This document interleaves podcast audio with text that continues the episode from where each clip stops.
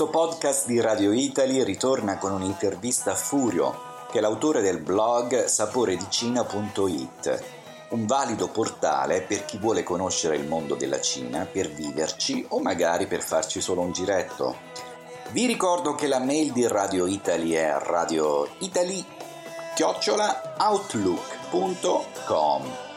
Io sono Rocco Carbonaro, meglio conosciuto come Rocco Laosh, in cinese Laosh significa eh, insegnante maestro e sono anche su Facebook. Raggiungerò Furio grazie a Skype e proviamo un pochino. Shanghai chiama Londra, dove si trova adesso Furio.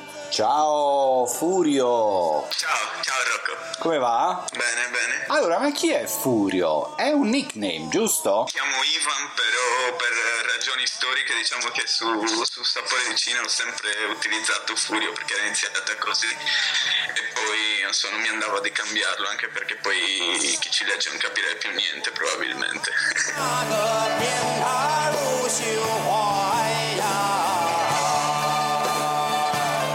Furio, tu sei un po' il mattatore, la mente di Sapore di Cina. Eh, spiegami un pochino più dettagliatamente che cos'è questo blog. Diciamo che Sapore di Cina era nato come un blog personale alla fine del 2011 e poi si è evoluto diciamo più su un, eh, sul- su un tipo di sito che diciamo vuole aiutare chiunque vada in Cina per studiare, lavorare, viaggiare o anche solo chi, chi magari vuole studiare il cinese dall'Italia. Ecco, quindi ultimamente abbiamo scritto tanti articoli pratici. Mi sembra che tu gestisca anche un altro blog che si chiama eh, nonvogliolavorare.it, o mi sbaglio? No, non ti sbagli. Se in effetti è circa un anno che non, che non scrivo su, su NVL, quindi è un po', è un po' fermo, ecco. Comunque sono, devo dire, tutti e due molto carini e interessanti per tutti quelli che vogliono conoscere il mondo della Cina, che amano viaggiare, che vogliono eh, espatriare. E senti un po', chi sono i tuoi lettori? Diciamo che i lettori eh, di- dei, dei due siti sono, sono- sono diversi, nel senso che su NVL si parla di più diciamo, di lifestyle, lavoro, comunque viaggiare in generale, quindi penso che i lettori siano abbastanza random, ecco, ognuno ci è arrivato per un motivo diverso, mentre penso che tutti quelli che leggono Sapore di Cina siano comunque interessati alla Cina, o perché ci sono già stati, o perché ci vivono attualmente, o perché stanno pensando di andarci molto presto. Secondo te perché questi giovani, tanti giovani italiani decidono di lasciare l'Italia per andare all'estero? Io penso che, insomma, non sono così pessimista come tanti, nel senso che io penso che tanti eh, ragazzi che lasciano l'Italia lo fanno come me, non perché non avevano opportunità in Italia, bensì perché comunque eh, erano o sono interessati fare un'esperienza all'estero, a vedere il mondo, a imparare le lingue. Mm, ecco, Mm, poi è ovvio che tanti invece lo fanno anche perché magari non, non vedono troppe possibilità in Italia e allora, e allora decidono di spostarsi. Ok. I motivi sono questi. E tu il primo viaggio dove l'hai fatto? Ho letto dal tuo blog che attraverso il, eh, l'Erasmus sei andato in Francia. Raccontaci un po' questa storia. Io devo, devo ringraziare l'Erasmus nel senso che sino, sino alla veneranda età di 23 anni praticamente non ero mai uscito dalla Sardegna a parte qualche matrimonio di parenti e la gita, e la gita di quarta al liceo dove, dove andammo a Firenze. E sull'Erasmus diciamo che quando sono partito le prime settimane sono state molto dure perché io ho studiato, il mio background era quello di, di aver studiato francese sia alle medie che alle superiori però in una maniera molto scolastica che non avevamo forse mai parlato in francese e non sapevo assolutamente una parola di inglese quindi quando sono arrivato in Francia è stato uno shock perché non potevo comunicare basicamente con nessuno. E inoltre non sapevo viaggiare, quindi appena arrivato all'aeroporto di Parigi non riuscivo, non riuscivo neanche a capacitarmi di come prendere la metro, insomma sapevo che bisognava inserire questo bigliettino, c'erano ancora i bigliettini al tempo, non c'erano le, le super card eh, magnetiche che ci sono oggi e quindi non riuscivo neanche ad entrare nella metro, quindi però diciamo che eh, a parte ecco, i primi, primi giorni un po' così drammatici poi insomma uno si abitua e impara o... Je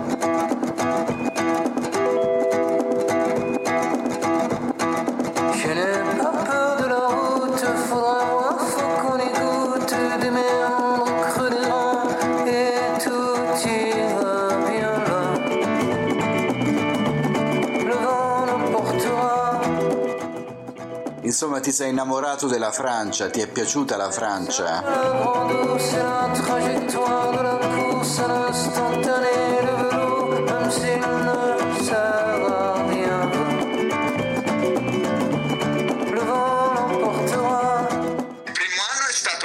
Nel senso perché poi quando fai l'Erasmus, non so se, se- se tu l'hai fatto, insomma, un'esperienza che, mm, diciamo che trascende un po' il paese, mm, comunque io penso che sia simile un po' per tutti, nel senso che ci si ritrova tra ragazzi che appunto stanno vivendo la stessa esperienza, quindi sempre molto divertente e molto interessante. Devo dire che poi io sono rimasto altri 3-4 anni lì nel nord della Francia e diciamo che un po' mi hanno fregato, ecco, perché mi sembra così bello quando ero Erasmus, mentre poi quando invece magari lavori e vivi là è più, è più complicato, so- soprattutto per il clima, perché io ho questa teoria che il clima influenzi, influenzi la gente e quindi li trovavo un po' freddi, ecco. Senti, tu sei stato anche a Shanghai e trovi qualche eh, affinità con Shanghai, le differenze? Perché Shanghai è definita sempre eh, la, la Parigi d'Oriente. Tu che ne pensi che hai vissuto in tutte e due città? Sembra più marketing questo qua della Parigi d'Oriente, nel senso che io tra i francesi e i cinesi ci vedo ben poche caratteristiche in comune. Anzi, io dico sempre che i cinesi sono eh, gli italiani d'Asia o al contrario che gli italiani sono ah, i, i cinesi, cinesi d'Europa. Perché? Perché la Cina è un casino, un casino quando dico un casino dico nelle strade, il traffico, eh, eccetera, e poi anche loro sono molto attaccati eh, diciamo alla famiglia e al cibo, esattamente come gli italiani. Comunque i francesi hanno lasciato una bella impronta qui a Shanghai, come architettura c'è la, la- la- la Francia. c'è. Sì, come insomma, White- se non sbaglio, White High Road è la, la vecchia concessione francese, quindi ci hanno lasciato un sacco di, di panetterie, ad esempio. che ricordo che a, a comprare, se, se si vuole comprare il pane a Shanghai normalmente si va dai francesi, ecco. Esatto. E secondo te vale la pena ancora emigrare verso la Cina? Tu che ci sei stato, che, che- che hai visto e hai vissuto, che ne pensi? Ma io penso che di sì, mm, nel senso che la Cina è cambiata tanto negli altri anni, non è più forse il, il Far Est di un tempo quando, eh, quando era molto facile trovare delle opportunità come, diciamo, come, come straniero in Cina, so- soprattutto come, come occidentale in Cina, dove magari se eri un expat ti pagavano eh, vari benefits che oggi invece ti puoi scordare, eccetera. Quindi non- diciamo che non ci sono più queste praterie, però eh, ci sono ancora diciamo, tantissime opportunità che magari eh, qui in Europa non trovi più.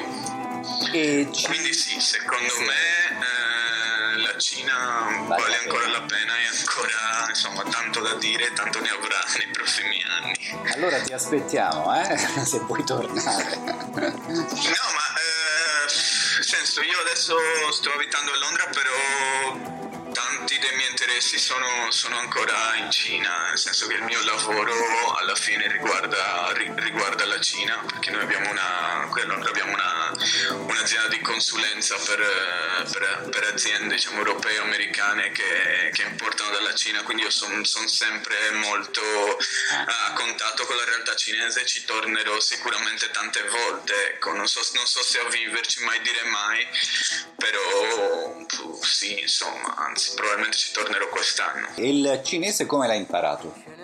Come l'ho imparato? Niente, avevo fatto all'inizio, io ero arrivato in Cina con una fellowship di un programma, di un programma europeo e avevamo fatto un corso di, di circa 5 mesi alla Beihai di, di Pechino che però era stato un corso, diciamo, non era andato benissimo nel senso che secondo me avevano fatto un errore che era stato quello di metterci in classi eh, solo con, eh, con- con occidentali, quindi tipo io ero in classe con, eh, con magari un inglese, due spagnoli, un italiano due francesi e parlavo tutte le loro lingue e alla fine il cinese ne parlavi ben poco. Ecco, secondo me consiglio per chi va a studiare in Cina è quello di andare nei corsi, nei corsi classici, quelli tradizionali, dove normalmente ti trovi con eh, tre siberiani, quattro coreani e due giapponesi che non parlano una parola di inglese. Lì sì che, che lo impari più in fretta. Quindi come l'ho imparato io, l'ho imparato soprattutto quando dopo, dopo cinque mesi sono- mi sono trasferito a Hangzhou a lavorare e non conoscevo nessuno occidentale. Quindi lì sì che, che fai la famosa immersion, no?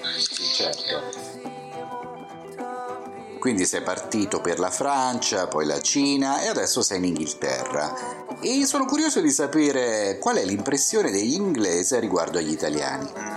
Questa è una, una bella domanda, anche per due motivi. Primo, io non faccio troppo caso al fatto eh, di essere italiano, nel senso non metto il peso sul fatto che io sono italiano e tu sei di là, eccetera. E poi secondo perché a Londra inglesi ne vedi pochi, eh.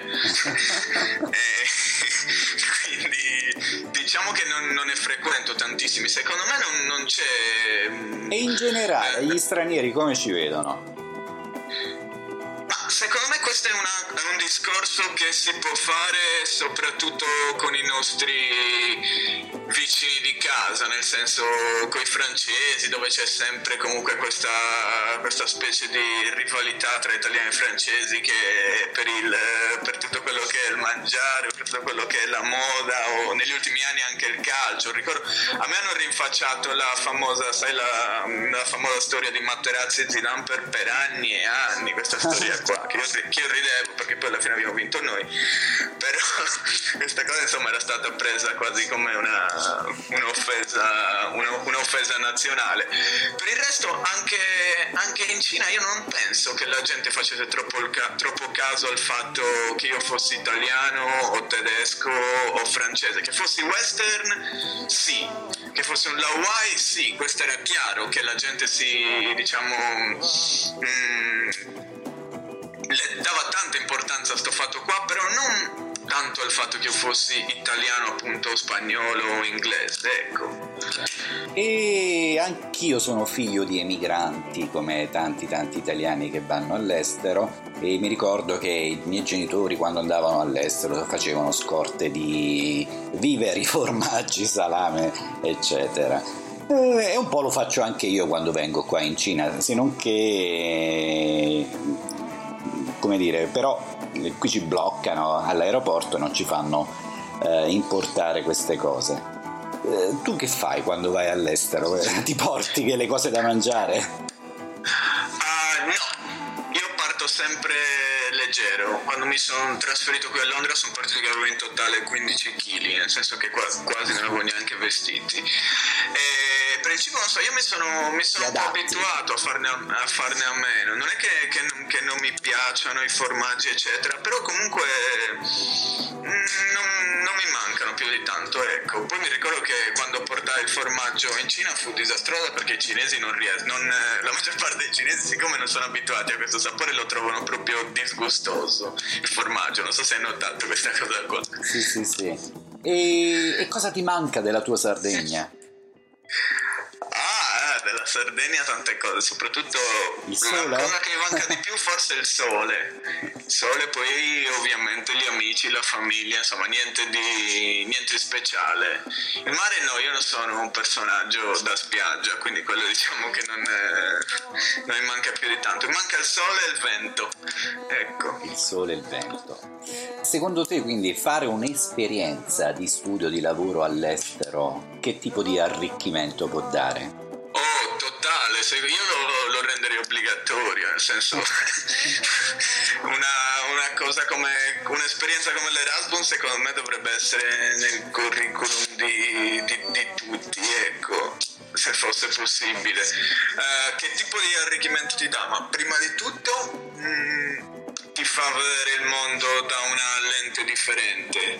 Questo succede già quando, quando diciamo, ti sposti in Europa, poi se vai in Asia ancora molto di più. Eh, io ricordo che primo anno quando uscì come un po' tutti gli italiani mi lamentavo di tutto e questo non va bene, quest'altro neanche, eccetera, eccetera. Poi col tempo mm, un po', un po' ti adatti, un po' capisci anche che comunque le cose son- possono essere diverse, ma non per forza sono eh, meglio o peggio. Quello che mm, mi ha dato l'Asia è stato soprattutto quello di tentare di capire le persone prima di giudicarle perché? Perché loro normalmente hanno dei punti di vista molto differenti dai nostri e mm, non è detto che noi abbiamo ragione o loro abbiano ragione, è semplicemente eh, una maniera diversa di percepire il mondo. Eh, c'è un libro molto bello sul tema, come si chiama? Eh, The, Geo- The Geography of Thoughts, la geografia dei pensieri, che però non, non penso sia stato tradotto in italiano. Praticamente c'è questa teoria, eh, teoria secondo me insomma, è realtà, eh, che, che dice che mentre noi occidentali ci focalizziamo più eh, su un punto, un problema specifico, eh, gli asiatici invece tendono sempre a considerare l'insieme. E a me rima- eh, rimane sempre questo, esempio su questo libro qua, eh, dove praticamente lui dice che fecero questo, esperimento, mm, praticamente misero, non so, 10 asiatici e 10 occidentali, quindi europei e americani, a guardare lo stesso filmato di un acquario. E diciamo, dopo aver visto questo filmato, ognuno doveva dire, ehm, rispondere diciamo a un questionario. E ad esempio tutti, tutti gli europei e tutti gli americani avevano visto benissimo passare questo pescione gigante in mezzo allo schermo. Le cose che avevano notato gli asiatici invece erano altre, erano soprattutto le cose che andavano eh, diciamo nello, nello sfondo, negli angoli. E questo appunto è solo un esempio per, per dire che, che pensiamo in maniera differente. Ebbene sì, il mondo è bello perché è vario e grazie a Dio ci sono pensieri diversi. Comunque, per terminare questa intervista, volevo chiederti se hai qualcosa in programma per Sapore di Cina, se ci sono delle sorprese, eh, insomma, cosa avete in cantiere? No, no, al momento, al momento su Sapore di Cina ci stiamo occupando più che di sorprese di tentare di, di renderlo un qualcosa eh, che sia migliore. Ad esempio abbiamo diciamo, appena reclutato tre scrittori nuovi che scriveranno più o meno ogni mese. E, e pensiamo di, ecco, di reclutarne altri in futuro. Quindi non è, eh, non è tanto il fatto di sorprese quanto quello di migliorare con quello che, che facciamo, che facciamo già, che più che altro è pubblicare, perché non è che facciamo più di tanto, ecco.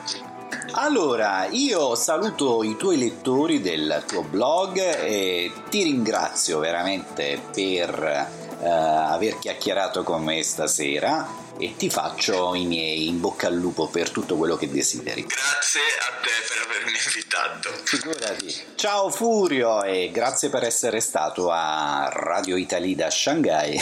Quando vieni, eh, mi raccomando, fammi uno squillo. Va bene, ciao. Ciao Furio, salutami Londra.